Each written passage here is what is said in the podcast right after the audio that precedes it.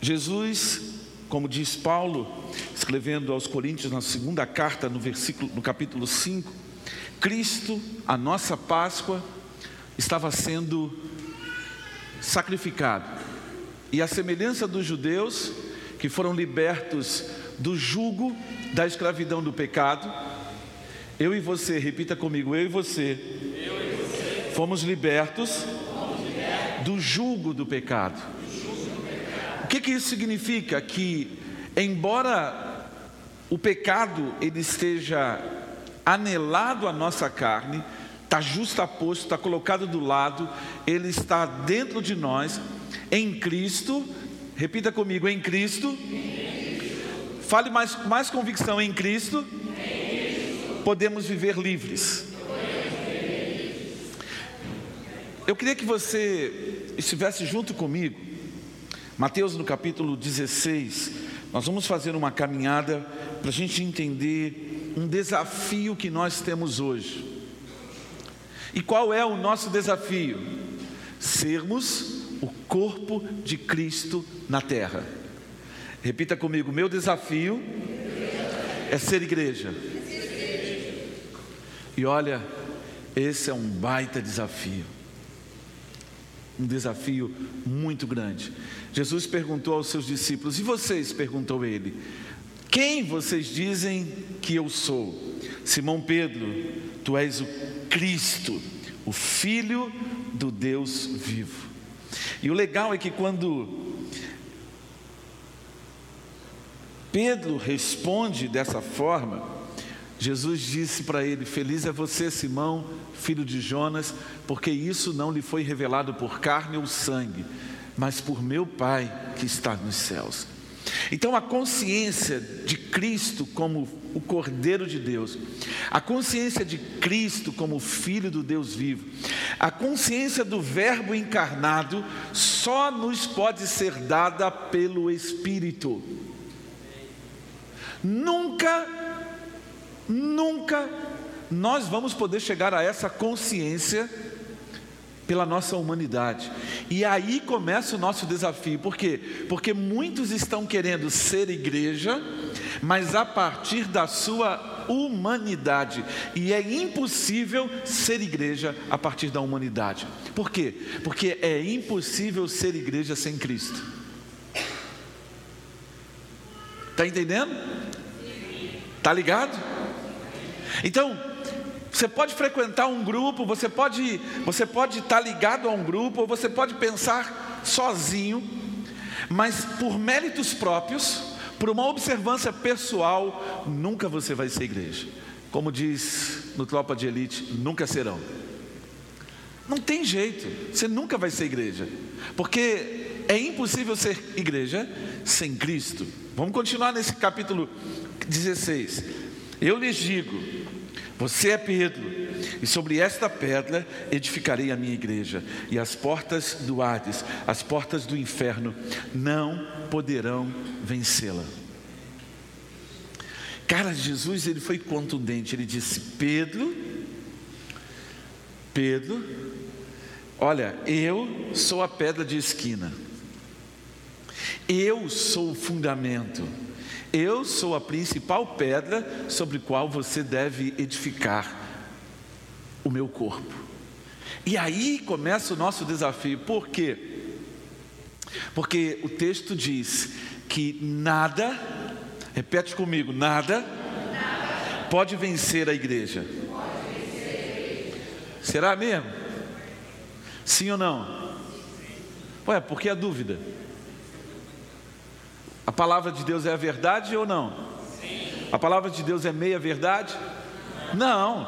Então, se, se, o Eterno está declarando que as portas do inferno não vão prevalecer, você tem que estar ligado nisso.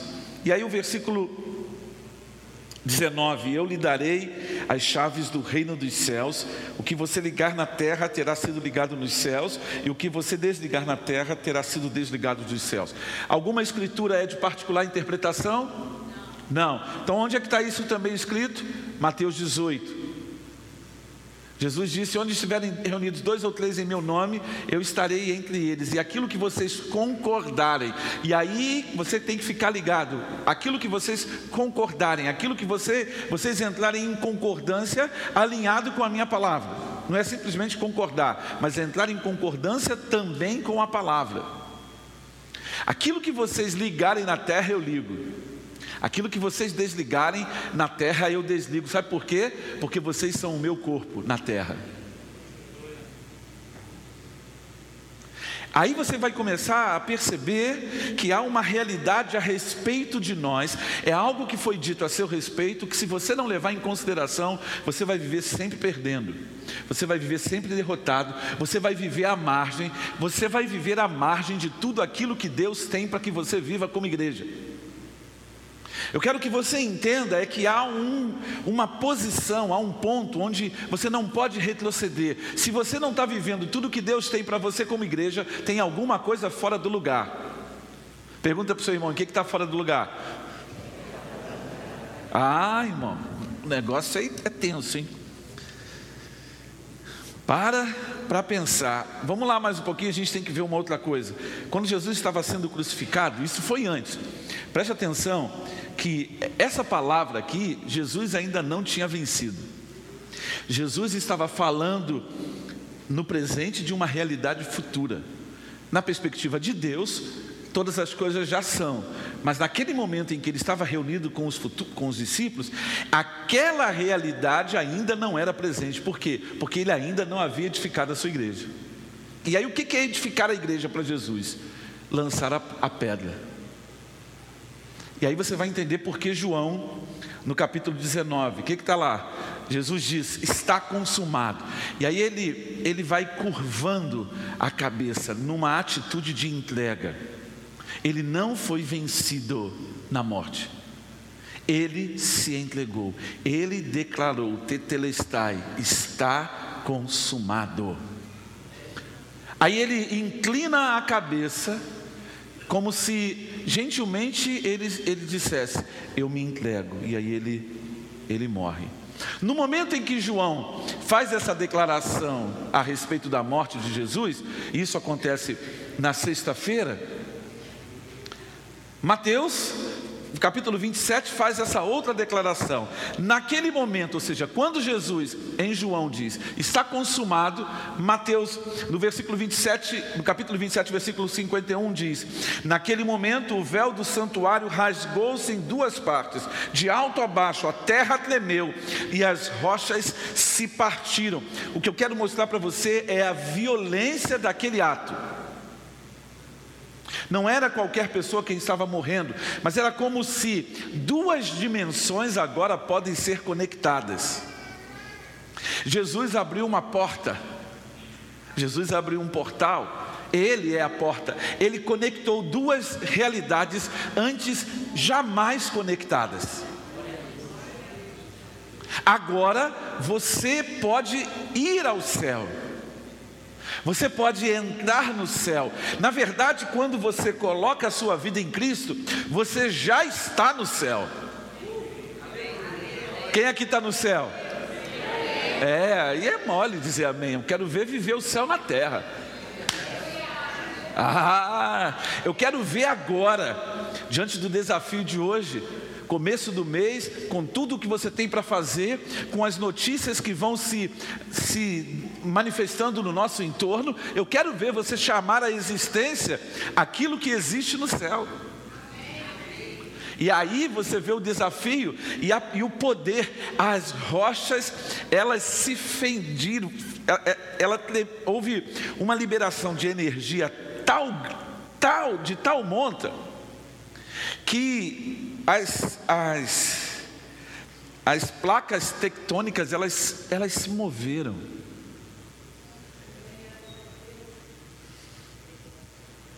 E aí o texto vai dizer que os túmulos se abriram. Quais túmulos? Aqueles que morreram na promessa.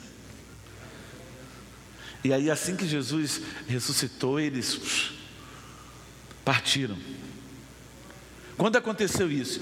No momento em que Jesus disse: Está consumado. está consumado. E aí, o versículo de capítulo 28 vai confirmar: Eis que sobreveio um grande terremoto, pois o anjo do Senhor dos céus desceu dos céus e, chegando ao sepulcro, rolou a pedra da entrada e assentou-se sobre ela. Aí é o outro ponto da história, que é o ponto que nós estamos hoje. Jesus ressuscitou. Vou perguntar, vou, vou declarar de novo: Jesus ressuscitou. Qual é a consequência disso? Total. Porque quando Jesus ressuscita, meu irmão, o negócio ficou, ficou completo, e aí o que Jesus consumou na cruz, agora se tornou realidade. Por quê? Porque ele morreu, mas ele não ficou retido pela morte. Por isso que Paulo pergunta, escrevendo à igreja de Corinto: onde está, a morte, o teu poder de ferir? Significa que a morte não tem mais poder de ferir você. Então por que você tem medo de morrer? Eita! Hã? Tem que ser hoje? Pode ser agora.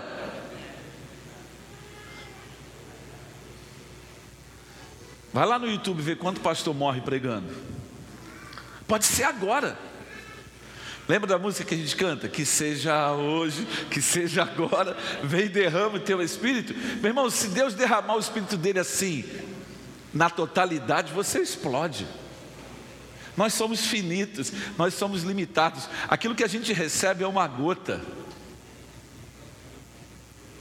É um é a mesma coisa que Moisés, quando ele viu Deus passando de costa pela fenda.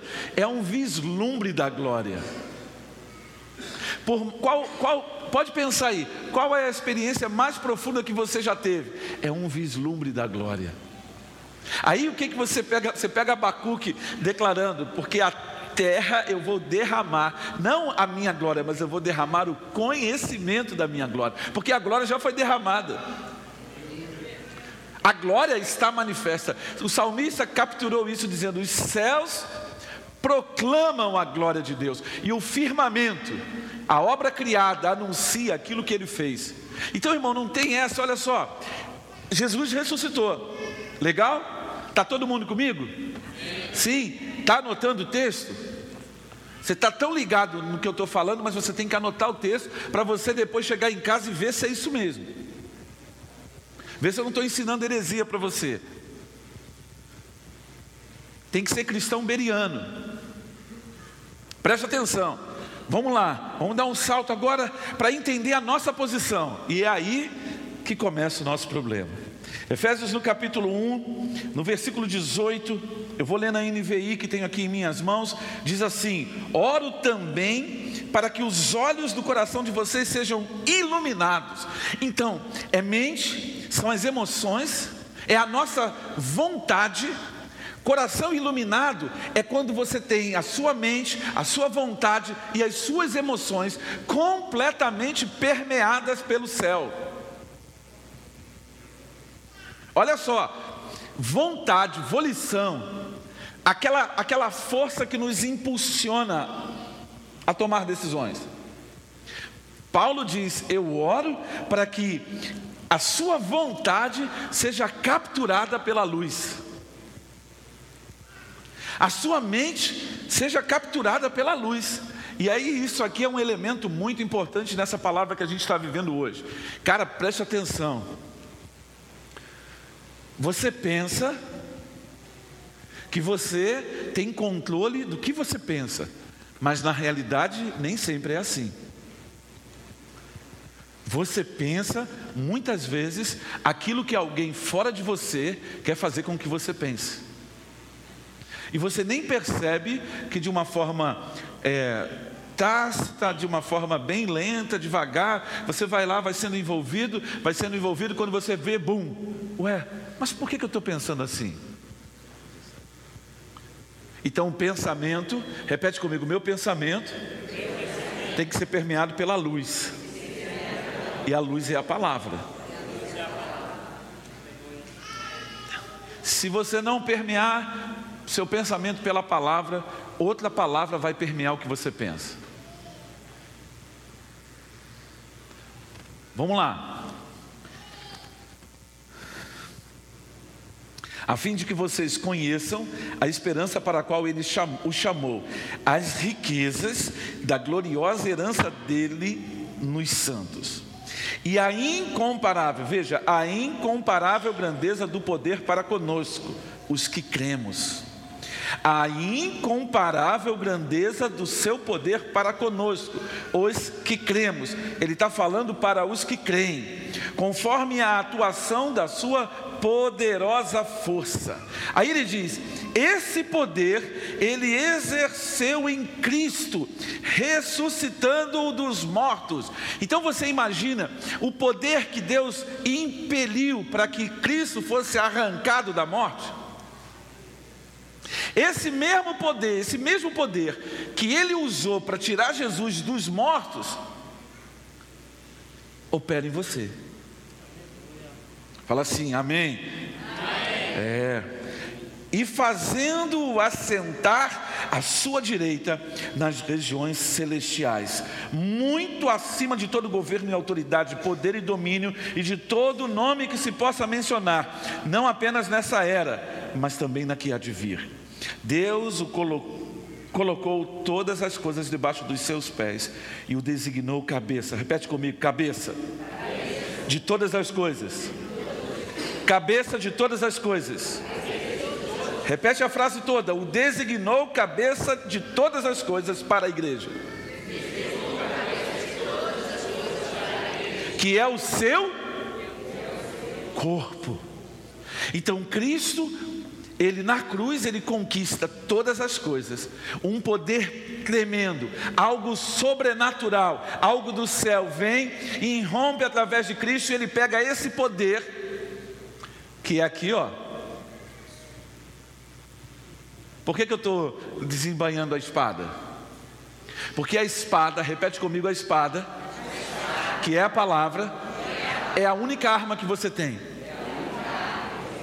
Irmão, não tem outra arma. Todas as outras armas são de defesa. Na armadura do cristão Todas as armas apresentadas são de defesa, a única de ataque é a palavra. Por que, que o diabo quer manter você fora da palavra? Para que você perca todas as suas batalhas. Errais, Mateus 22, não conhecendo as Escrituras, nem o poder de Deus. Perdeu. Vai acordar amanhã, segunda-feira, derrotado. Aí vai viver segunda, terça, quarta, quinta, sexta. E aí vai sucessivamente. Derrota em cima de derrota, perda em cima de perda. Quando você acordar, está com 70 anos. Aí você vai olhar para trás pelo retrovisor da história e vai perguntar assim: o que, que eu fiz da minha vida? Eclesiastes, capítulo 12. Lembra-te, pois, do teu Criador nos dias da tua. Porque vão vir os anos em que você vai dizer: não tenho prazer. Queria tanto chupar cana, mas minha boca não consegue mais morder e mastigar a cana. É, irmão. Está rindo? Que é o seu corpo a plenitude da, tudo, daquele que enche todas as coisas em toda e qualquer circunstância. Na cruz, Jesus Cristo fez isso, venceu. E aí é que chegou o ponto. O que, que ele faz? Ele, ele, ele, ele reúne, fica alguns dias lá com seus discípulos, 40 dias, conversa com eles, aparece aqui, come um peixinho com ele lá, aí encontra com outro ali, encontra no caminho e vai se relacionando. Aí ele reúne a galera junto e fala assim: galera, olha só, papo é o seguinte: chegou a hora de eu voltar para a casa do meu pai, agora é com vocês. Ó, a autoridade é minha, o poder é meu, vão e façam.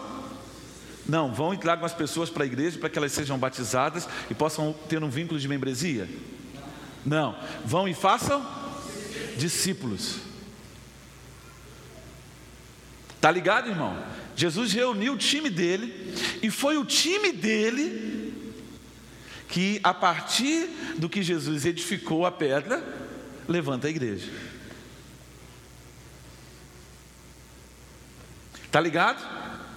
É aí que a gente chega, opa, é aí que a gente chega no nosso ponto de conflito, ou de confronto, ou de crise. Porque agora é a nossa vez. Fala assim: nós estamos no nosso turno. Não adianta a gente dizer que foi o pessoal lá de trás que fez bobagem.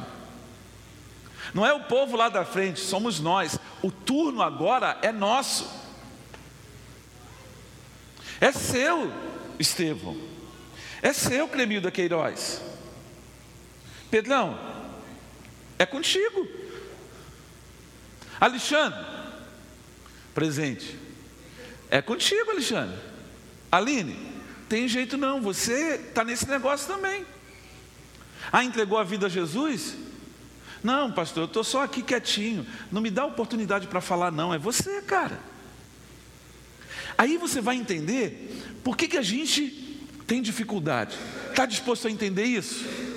Então vamos correr, aperta o cinto aí. Vamos dar um salto aí para Deuteronômio 6, no capítulo 4.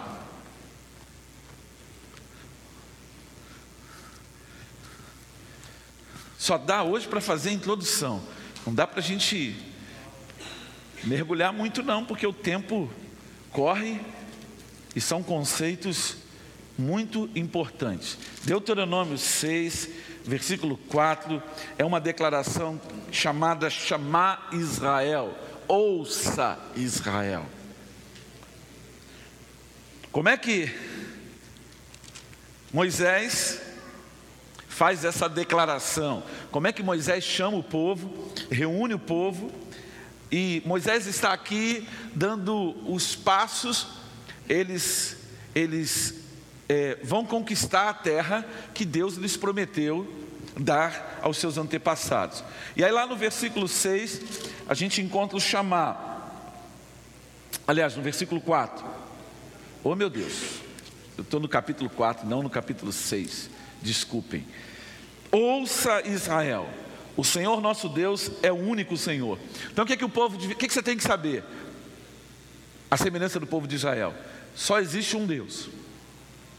Ame ao Senhor, o seu Deus, de todo o seu coração, de toda a sua alma e de todas as suas forças. Que todas essas palavras que hoje lhe ordeno estejam em seu coração. Aí é onde a gente começa a falhar. Preste atenção nisso. Ensine-as com persistência a seus filhos. Converse sobre eles quando estiver sentado em casa, quando estiver andando pelo caminho, quando se deitar e quando se levantar. Amarre-as como um sinal nos braços e prenda-as na testa. Escreva nos batentes da porta da casa e em seus portões. Ou seja, nós precisamos cercar a nossa casa com a palavra. Olha o negócio como o negócio é, é tenso. Versículo 10: O Senhor, o seu Deus, os conduzirá à terra que jurou aos seus antepassados, Abraão, Isaac e Jacó. É, antepassados Abraão, Isaac e Jacó, dar a vocês terra com grandes boas cidades. E aí ele começa, aí começam os desafios, aí começa o nosso problema.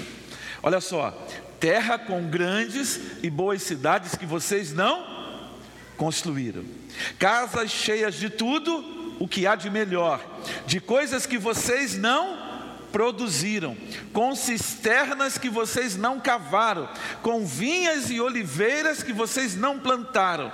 Quando isso acontecer e vocês comerem e ficarem satisfeitos, Moisés grita: tenham cuidado!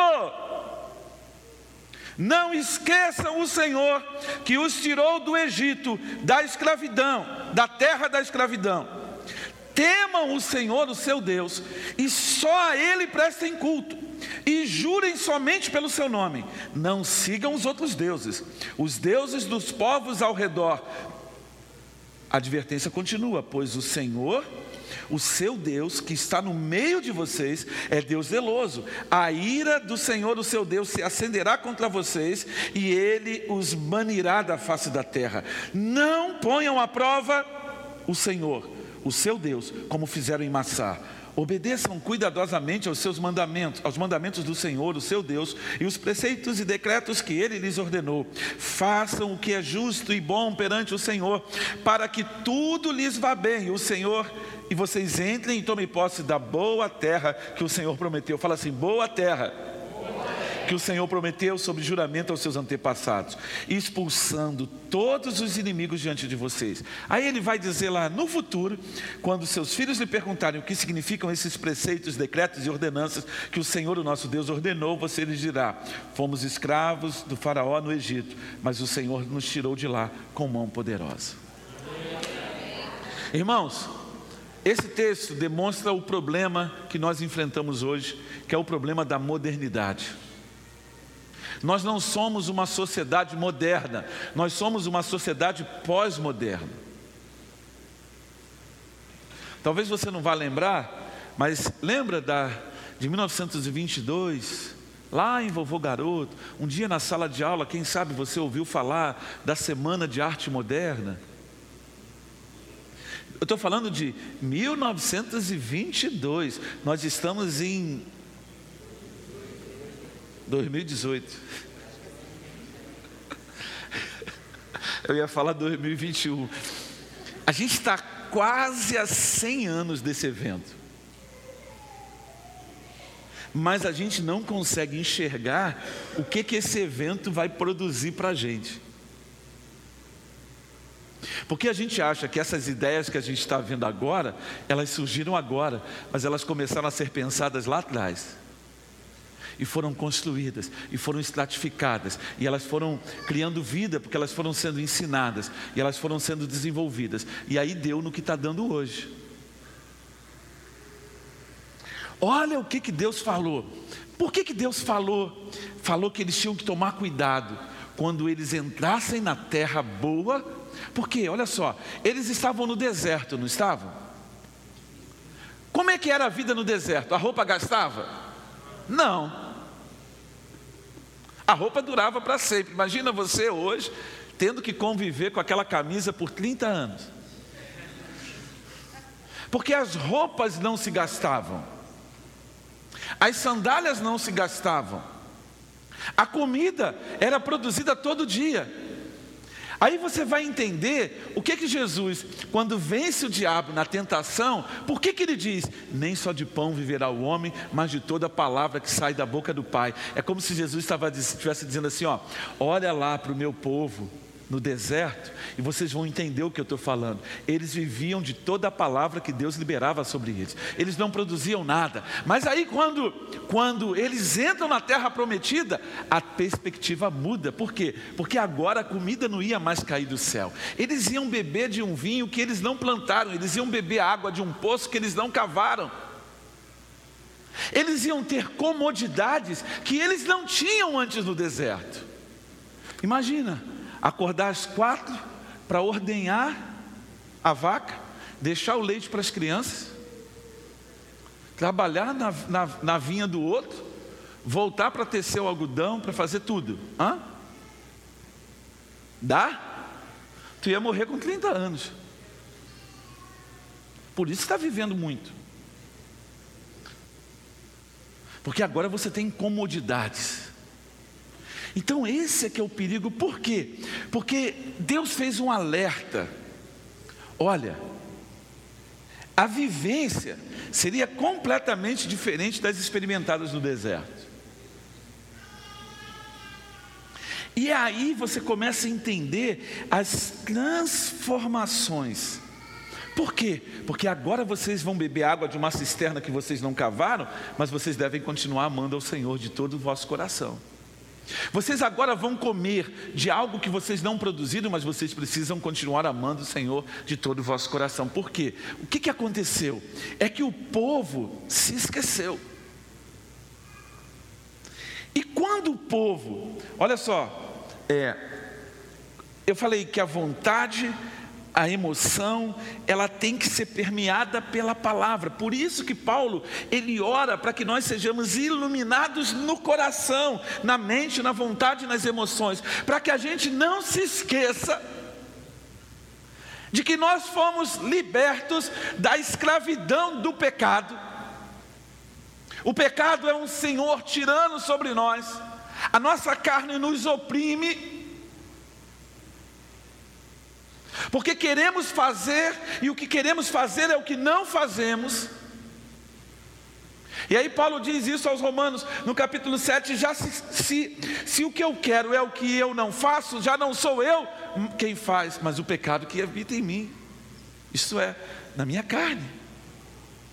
Então, Deuteronômio, Moisés está sinalizando para o povo de Israel que eles não poderiam esquecer, eles não poderiam abandonar, eles não poderiam romper com o Senhor. por causa de todos os confortos que agora eles tinham.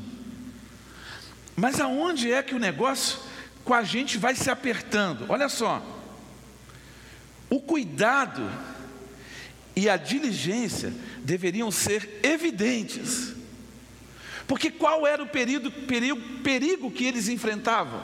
Daniel, era de desintegração. Deus avisou: se vocês se esquecerem de mim, não quer dizer que eu vou fazer o que é mal para com vocês, não. É que vocês vão se esquecer de mim, vocês vão adorar os deuses que estão à sua volta, vocês vão comer a comida sacrificada a ídolos, vocês vão sacrificar a esses ídolos, vocês vão entrar numa tal conjuntura que não vai me restar outra possibilidade senão arrancar vocês da terra. Então, a, o conforto e, a, e, a, e a, as conquistas de Canaã colocaram o povo em perigo. Olha o que, que eu botei aqui no meu, no meu slide: perda da identidade nacional. E o que, que significa perder a identidade nacional? Eles iam deixar de ser povo de Deus.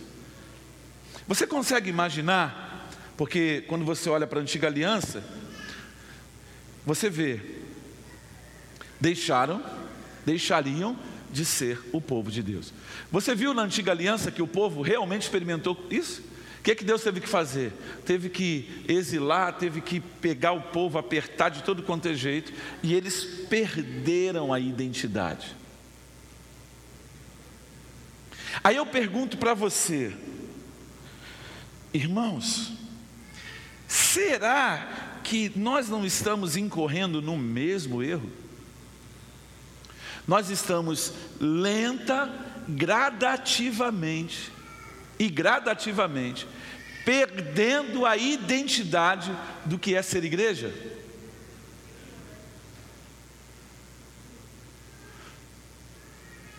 A nossa mente não consegue mais concatenar, pensar, sentir e viver as mesmas ideias.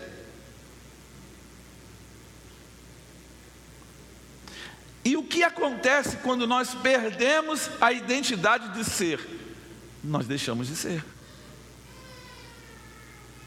Esse é o peso da modernidade. Depois você vai ver os outros pilares. A gente vai continuar nesse mês de março estudando um pouco sobre isso para você entender como é que funciona. Quer ver? Vou fazer uma pergunta. Olha só, uma pergunta básica. Qual é o melhor sabão em pó que existe? Calma. É para você pensar, não. Não é para você responder. Na sua mente você já respondeu. Mas na realidade, o melhor sabão em pó que existe é o que eu prefiro. Porque para umas, o melhor sabão em pó é o J. Para outra, ela teima que o melhor sabão em pó é o C. E se elas ficarem discutindo qual é o melhor sabão em pó, o que, que vai acontecer? Elas vão brigar. Porque não existe resposta para a pergunta qual é o melhor sabão em pó que existe. A outra que disse: tem sim, pastor, aquele que a gente pode comprar. É uma outra resposta. Porque, embora você possa comprar um determinado sabão em pó, pode ser que você não se conforme em comprá-lo. Você compra aquele, mas queria comprar o outro. E aí você começa a perceber que essa construção, ela é estabelecida grada, gradativamente quando você vai discutir sobre o sabão em pó C e o sabão em pó J, a conversa vai esquentando, vai esquentando, que chega uma hora que ela faz assim, ó, dá licença e bate a porta. Sabe o que significa dar licença? Quando você fecha a porta para o outro e diz assim: Olha só, essa aqui é a minha vida privada. O que, que você tem a ver com a minha vida? Aí, a máxima da vida privada é dizer: eu faço da minha vida o que eu quero.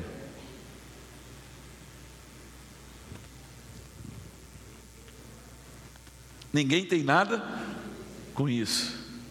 Mas Deus falou: no dia que vocês perderem a identidade, eu sou Deus, Deus zeloso, eu estou no meio de vocês e eu vou arrancar vocês da terra. Olha só, preste atenção. Para sobreviver como povo de Deus, hoje, precisamos de uma sólida identidade eclesiástica, eclesiástica, a fim de manifestar o reino de Deus sobre a terra. Se nós não tivermos uma sólida identidade do que é ser igreja, nós nunca vamos conseguir expressar o reino de Deus sobre a terra. Nunca. Porque você lembra o que, que Paulo falou para o jovem Timóteo na segunda carta? No capítulo 2, ele diz: foge das questões tolas. Foge da discussão que não vai levar a lugar nenhum. Porque para a gente sobreviver hoje, a gente vai precisar entender o que, que é isso. E o desafio nosso ele é, ele é tão contundente, porque na realidade a gente não consegue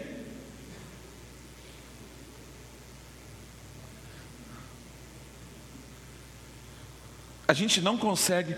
Mantenha aquela projeção seguinte, por favor. A pedra angular. O que, que Jesus quis dizer? Ele diz assim: ó, Eu sou a principal pedra de esquina que os construtores rejeitaram. A pedra de que Jesus é, não é a pedra que dá o fundamento, mas a pedra que estrutura todo o fundamento. Sem aquela pedra ali, aquele arco cai, aquele muro se torna impossível de existir. É ela que amarra a estrutura. Então você vai entender que a pedra, ela é fundamental? Sim. A pedra é fundamental. Volta na projeção anterior.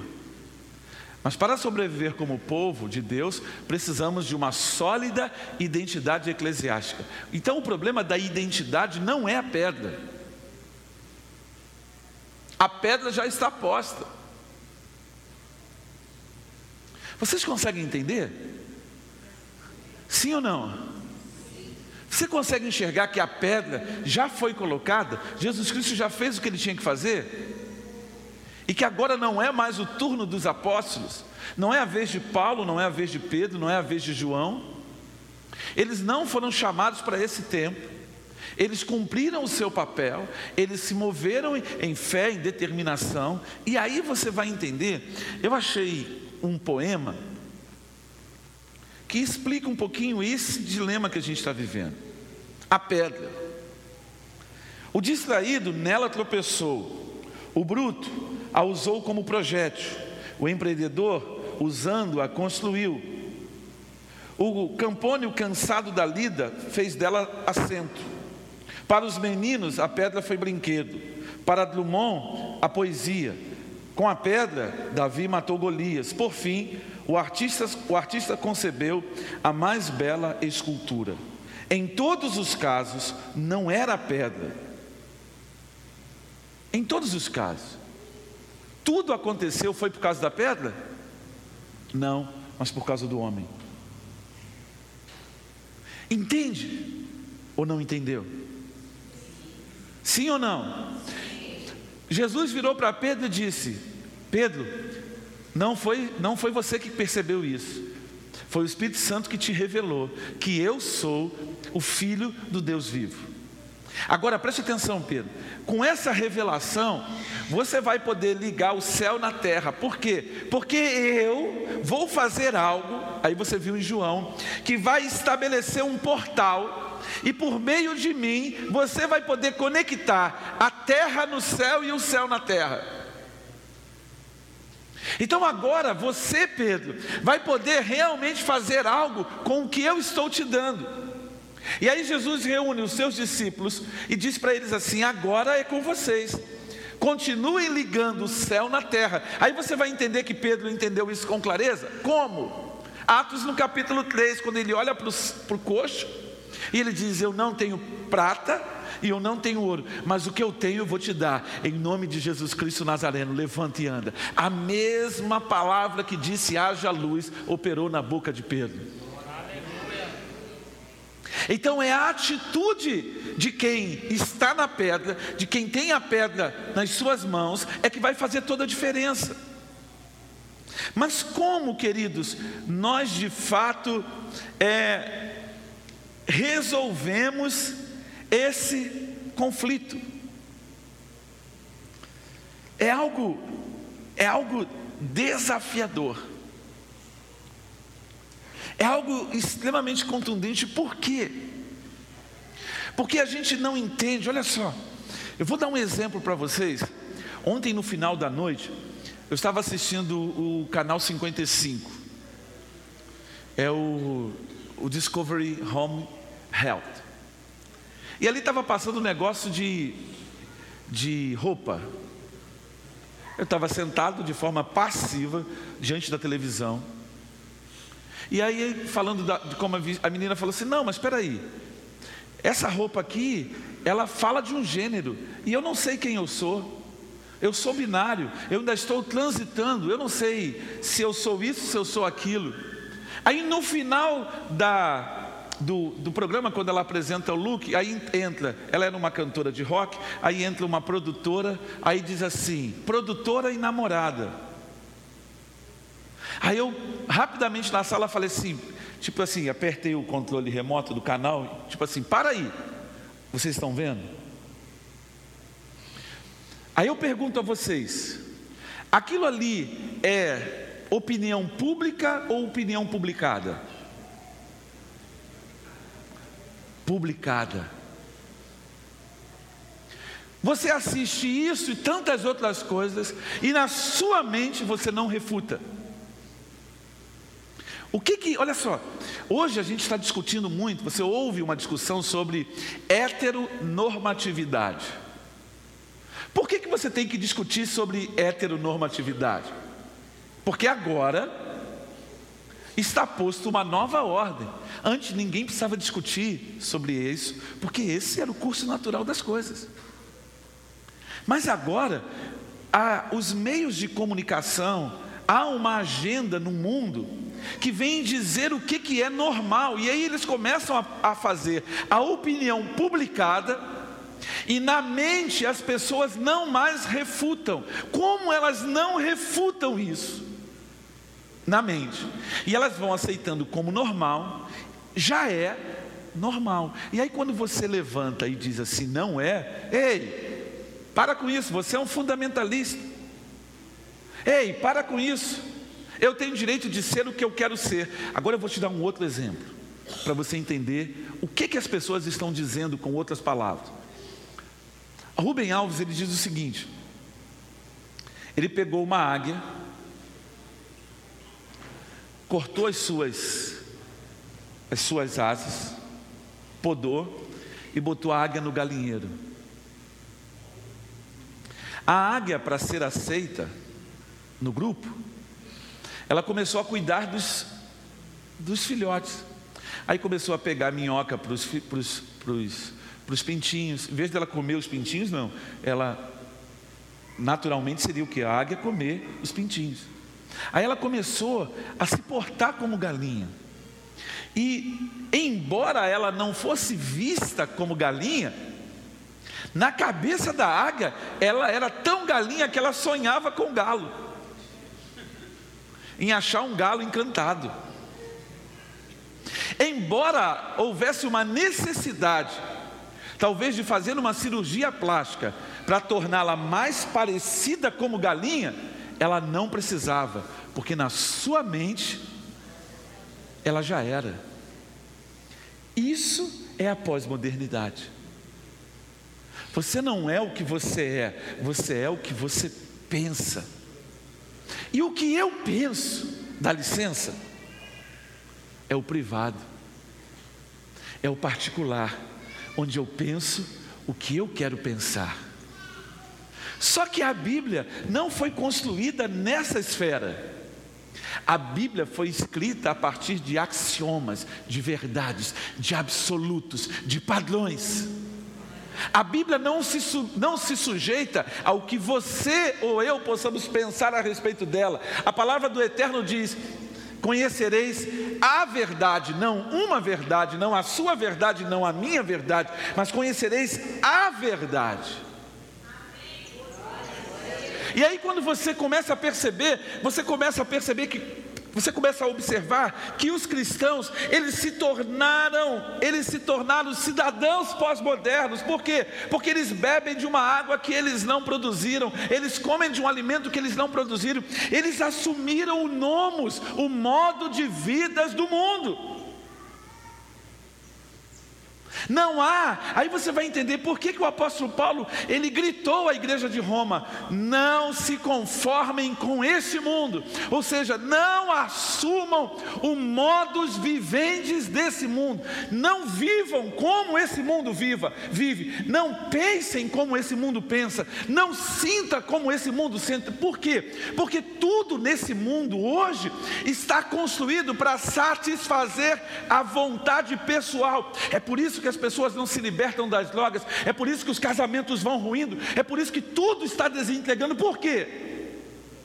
Porque é a minha vontade, é o meu prazer, é a minha alegria. Ah, eu li uma frase ontem para minha, minha esposa, não sei se eu li para minha filha, não sei se ela ouviu, mas eu falei assim: case agora e pague o alto preço pelo seu casamento em suaves prestações. Ué, mas não é assim? Você conhece o cara de dia? Aí chega para mim e fala assim: "É, pastor, nós vamos nós vamos casar". Aí quando eu olho para você, você já está morando junto. Aí eu vou e aplico uma disciplina eclesiástica em você. Aí sabe o que você diz? Aquela igreja não tem amor. Aquele povo não me ama. Por quê? Porque você escolheu, ei, você escolheu. Por que você não pôde esperar 42 dias, 45 dias, para que você pudesse se dar em casamento? Não, eu, eu, não, você não está entendendo. Eu estou perdidamente apaixonada por ele. Case agora e pague pelo seu casamento em suaves prestações. E aí as coisas não dá tempo do negócio acontecer, porque você não sabe com quem você está casando. Você não se submeteu ao escrutínio do tempo, para a coisa desandar, para você saber como é que ele, ele lida com a mãe, como é que, para você ver como é que ele é com o irmão, para você conhecer o caráter dele nos negócios, para você perceber quem ele é. Você não teve tempo. Você só vai descobrir isso enquanto o avião está voando. E enquanto o avião está voando, é muito complicado trocar motor. É muito difícil fazer um ajuste na asa. A gente faz o ajuste no avião quando ele está no chão. Quando ele decolou, já era. Aí você vai percebendo a, a construção do pensamento pós-moderno. Queridos, que dia é hoje? O que, que, que nós estamos celebrando? A ressurreição. Preste atenção, esse é o dia, são dois dias fundamentais: o nascimento nascimento de Jesus, a sua morte e sua ressurreição.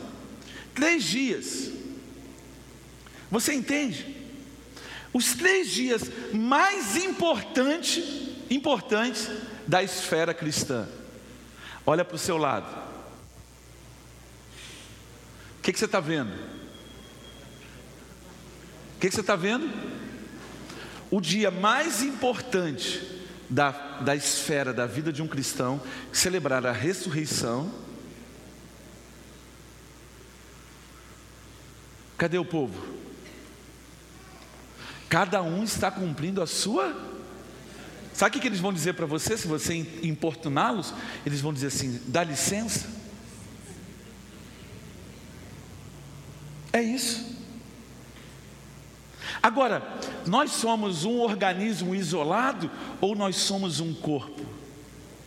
Você é um pé e eu sou outro pé. Então adianta você querer andar para lá e eu andar para cá? O corpo vai se mover ou vai paralisar? Quando um pé do corpo quer ir para uma direção e o outro pé do corpo quer ir para uma outra direção, quando um ouvido quer ouvir uma coisa e o outro ouvido quer ouvir uma outra coisa, quando um lado do nariz quer sentir um cheiro e o outro quer sentir outro, o corpo paralisa, o corpo entra em convulsão. E aí já não resta, diz o autor dos Hebreus, já não resta mais sacrifícios pelo seu pecado. A gente precisa entender que o desafio é esse. O desafio é vencer o pensamento e toda a construção pós-moderna para a gente conseguir reorientar e definir a nossa agenda. E a agenda está definida em, em Lucas no capítulo 4 proclamar a boa notícia aos pobres, restaurar a vista dos cegos, pôr em liberdade os oprimidos. Queridos, eu dizia para uma pessoa essa semana: justiça social é uma agenda da esquerda?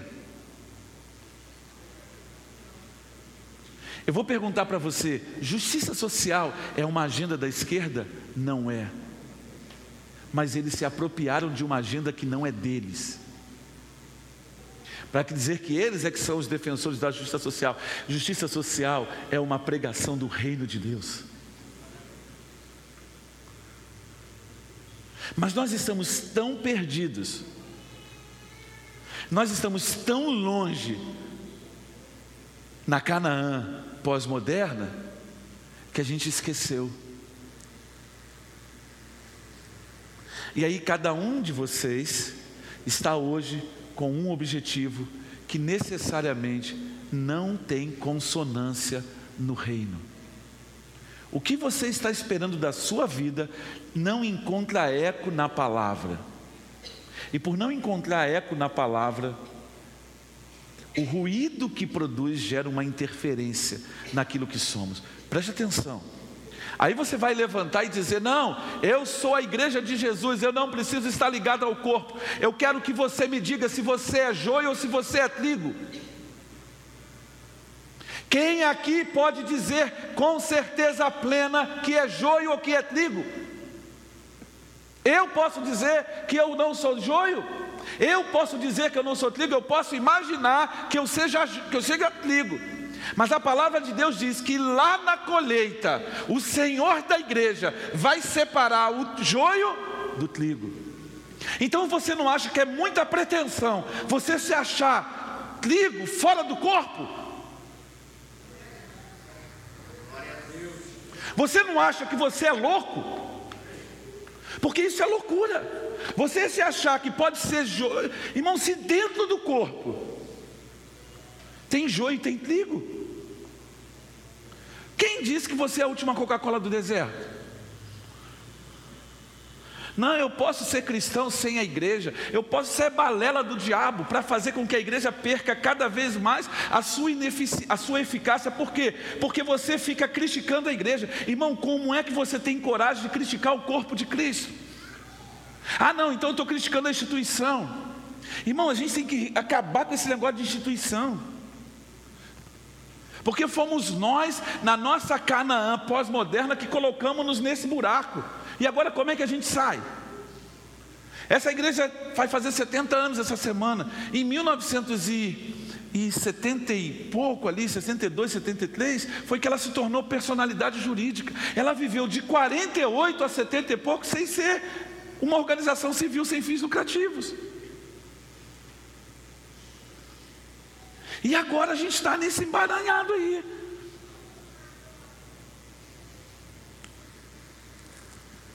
E como é que a gente sai disso? Eu não sei. Não vou tentar descobrir isso, não. Você está entendendo? E você está percebendo o desafio que a gente tem? Olha só, a ressurreição é o poder de Deus que Ele emana em todos nós. Como é que a gente vai fazer essa construção? Você consegue perceber o desafio? Você entende, Pedro? Como nós podemos estar com uma mente, hein, Marisa? Como a nossa mente pode estar completamente contaminada com o modus vivendi da Canaã pós-moderna? Aí ele fala assim: quando você, os filhos de vocês perguntarem, papai, por que, que nós vamos à igreja hoje? Vou mostrar um outro problema para você entender, olha só. Temos vários casais aqui. Anderson trabalha, Tatiane trabalha. Os dois aqui trabalham. Vocês dois estão trabalhando, os dois? A, Marisa, a Marcela não está trabalhando. Mas normalmente, como é que faz hoje? O homem trabalha, a mulher trabalha, não é? Quem é que cuida do Zequinha? Quem cuida do Zequinha, Fábio? Ah, aquela tia. Olha só, tá bom, vamos esquecer isso. Aqueles aqui que são nascidos no tempo de ontem, lá de trás, entendeu? Lembra? O tio Vadinho vai chegar. Quando você sabia que o tio, o tio Vadinho ia chegar, era festa, por quê? Porque o tio Vadinho trazia bala. O tio Vadinho era aquele cara descolado da família que contava as histórias da família que ninguém contava. Então você só tinha que saber que o teu pai tinha aprontado quando era mais novo, porque o tio Vadinho entregava ele. E aí tinha um tio descolado, tinha uma tia que não era muito certa da bola, tinha um, um outro tio que era. As famílias tinham um monte de gente. Agora, olha para o ambiente aqui e vê as famílias cujo tio nunca vai chegar. Ou que você vai ser o seu irmão, o seu tio, o seu primo, o seu pai, você vai ser tudo, porque não há vínculo de parentesco. Ou seja, todo mundo era aquela gente pra caramba, não era? Mas todo mundo tinha a mesma raiz. Agora, qual é a raiz que o seu filho tem? É a história que a tia conta na creche? É, esse que vai é isso que vai povoar o universo de vida dele. Não são as histórias da sua família. Não é o seu tio que caiu do trem, não é o seu tio que caiu, quando estava em cima do galho da, da goiabeira. Já aconteceu isso com você, Fábio? Caiu? Quem já caiu da goiabeira aqui? Aí, ó. Agora vou perguntar para os adolescentes: quem já caiu da goiabeira aí? Qual goiabeira? O que, que é isso?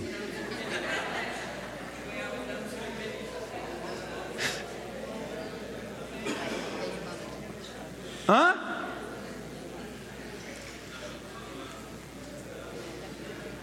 Quem? Rapaz, o negócio está tão ruim hoje que você mata a aula hoje, teu pai descobre amanhã. Na nossa época, Fábio, descobria?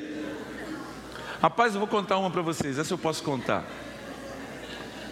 Meu pai tinha uma cliente e essa cliente, o filho dela, ou a filha, eu não lembro, era meu professor na explicadora. Eu estava matando um mês de explicadora. Tá por ouvida, já terminou a aula.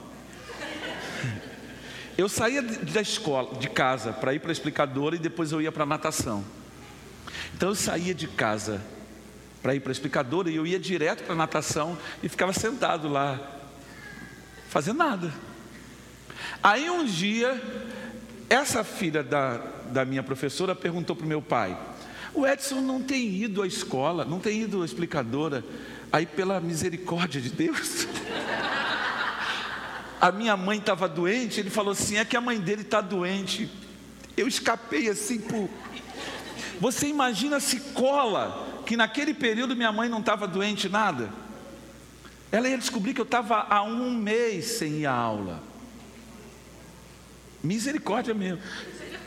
Eu sou fruto da misericórdia. Deus teve misericórdia de mim. Eu não estou contando isso como orgulho, eu estou mostrando para você os conflitos e as tensões que hoje. Aí você percebe, o pai está fora de casa, a mãe está fora de casa. Quem é que vai inculcar na cabeça da criança os estatutos, os preceitos? Quem vai escrever nos umbrais da porta? Por quê? Porque não tem tempo para nada. Aí no final de semana você tem que lavar, passar, você, e ainda tem a agenda eclesiástica, tem que se divertir, tem que ir ao teatro. E aí o que, que acontece? Não acontece. Aí pensa assim: seu filho chegando na faculdade e aquele professor esquerdopata querendo incutir na cabeça dele que a ressurreição é alienação, e ele vai dizer assim, cara, esse professor tem um monte de argumento que é plausível, que é possível, mas eu conheço a minha mãe e minha mãe não mente. Ela me ensinou que Jesus ressuscitou, está na Bíblia que Jesus ressuscitou. Acabou.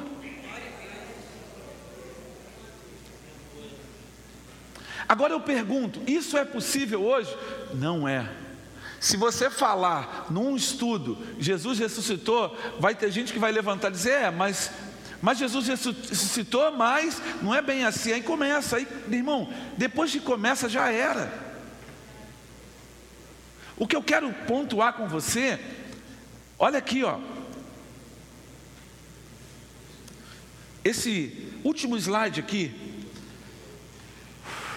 segunda aos Coríntios, no capítulo 2 versículo 14.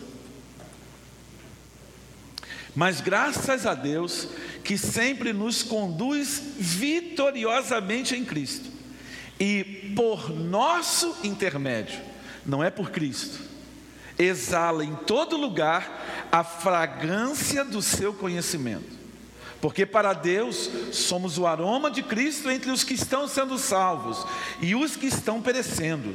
Para estes somos cheiros de morte, para aqueles fragrância de vida. Mas quem está capacitado para tanto? Ao contrário, versículo 17. Ao contrário de muitos, não negociamos a palavra de Deus visando lucro Antes, em Cristo, falamos diante de Deus com sinceridade, como homens enviados por Deus.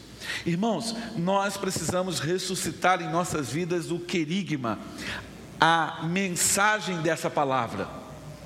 Sabe o que, que sabe por que, que para o mundo nós somos uma fragrância de morte? Porque a palavra que nós dizemos, a palavra de Deus, ela expõe a nossa fraqueza. Quantos aqui já foram acusados pela palavra? Levante a sua mão. Se você é cristão, a palavra já acusou você. A palavra aponta os nossos erros. Queridos, não é o pregador, a gente tem mania de, de chamar o pregador de fundamentalista. Aí eu vou te dizer uma coisa que eu aprendi há muito tempo. Sabe por quê? Que eu não falo eu não falo de pastor nenhum, eu não falo do Silas, eu não falo do Edir Macedo, eu não falo do R.R. Soares, porque o que eles estão fazendo e o que eu estou fazendo, o que nós estamos fazendo de certo ou de errado, nós havemos de prestar conta diante do justo juiz. Agora, eu me preocupo em que há uma responsabilidade pelo que eu estou fazendo. Eu não sou pastor da igreja de Jesus invisível. Eu sou pastor da igreja local, dessa comunidade de fé. Eu não sou pastor para o mundo cristão. Eu tenho uma responsabilidade com você. Então eu não fico na internet tentando alcançar os outros, não, eu estou tentando alcançar você. Cada imagem que eu faço, cada coisa que eu produzo, é para tentar alcançar você, é para tentar ser uma voz sobre a sua vida.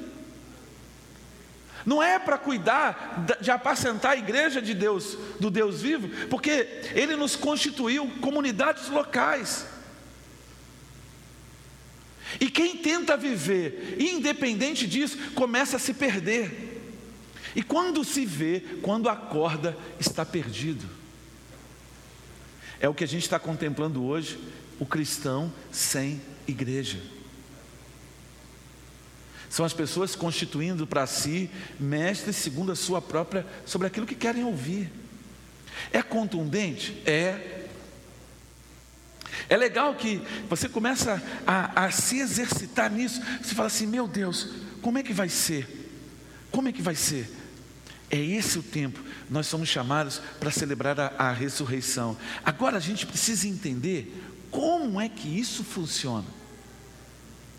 Como nós chegamos aonde nós estamos?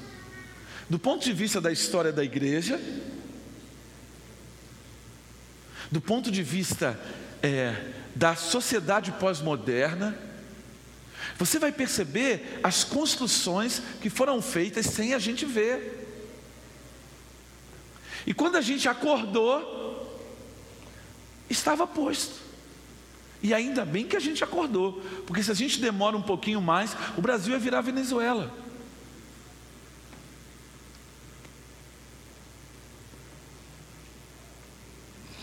Nós precisamos ter uma agenda, não é de direita e muito menos de esquerda. A nossa agenda precisa ser do reino, da palavra.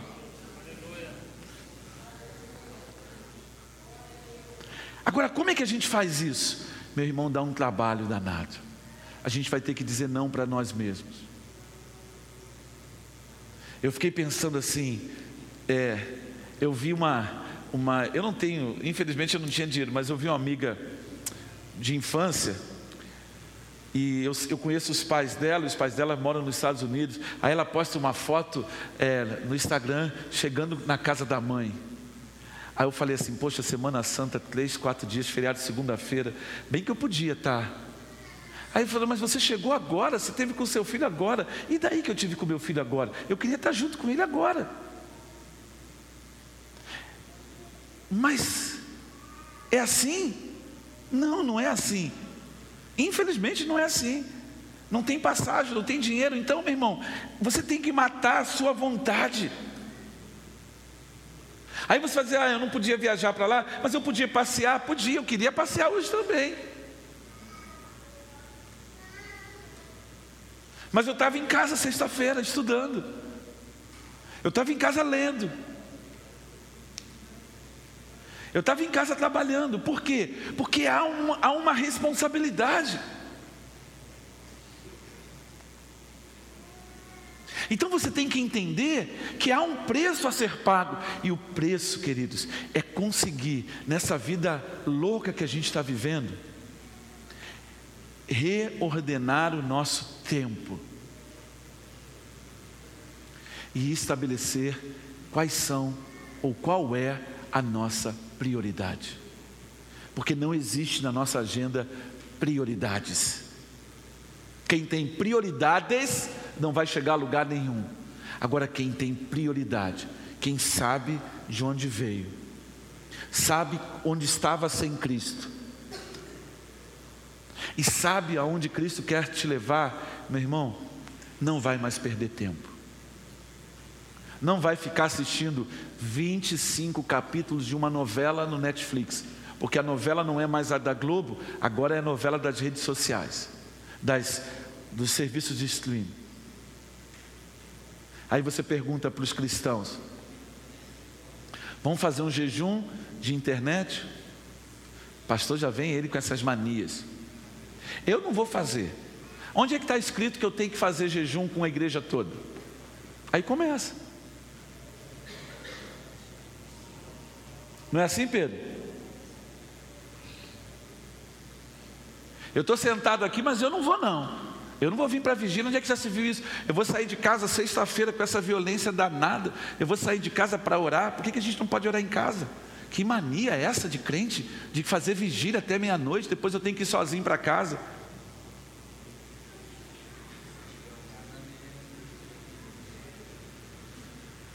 Ah, hoje está chovendo. Não, não vou não. Avisa lá. Você liga para o cara, tá tudo bem, irmão? Tá, irmão. Lá vem o pastor ligar para mim para saber por que eu não estou indo na igreja. Eu não quero ir à igreja. E aí você começa a perceber a crise. Nós vamos começar hoje, isso aqui é a introdução. Ao longo desses dias vão vir pelo menos quatro partes, porque são quatro pilares. Quatro pilares. E, e por último, é o principal, é como reverter isso. Porque não adianta só saber, é preciso como reverter. E o único jeito de você, já vou te dar a dica, começar a reverter, é alinha o teu coração. Cara, é você e Deus. Eu não posso fazer isso por você. É você junto com o Senhor. É você junto com o Eterno. Fala assim, eu e você. Mas não fala olhando para mim, não. Fala para o seu irmão. Fala assim, eu e você estamos no mesmo bar. Ele balança. Ele faz até você enjoar. Mas ele vai chegar ao seu destino. Sempre chegou. Sempre chegará. A igreja de Jesus vai cumprir o seu chamado. Com você ou sem você.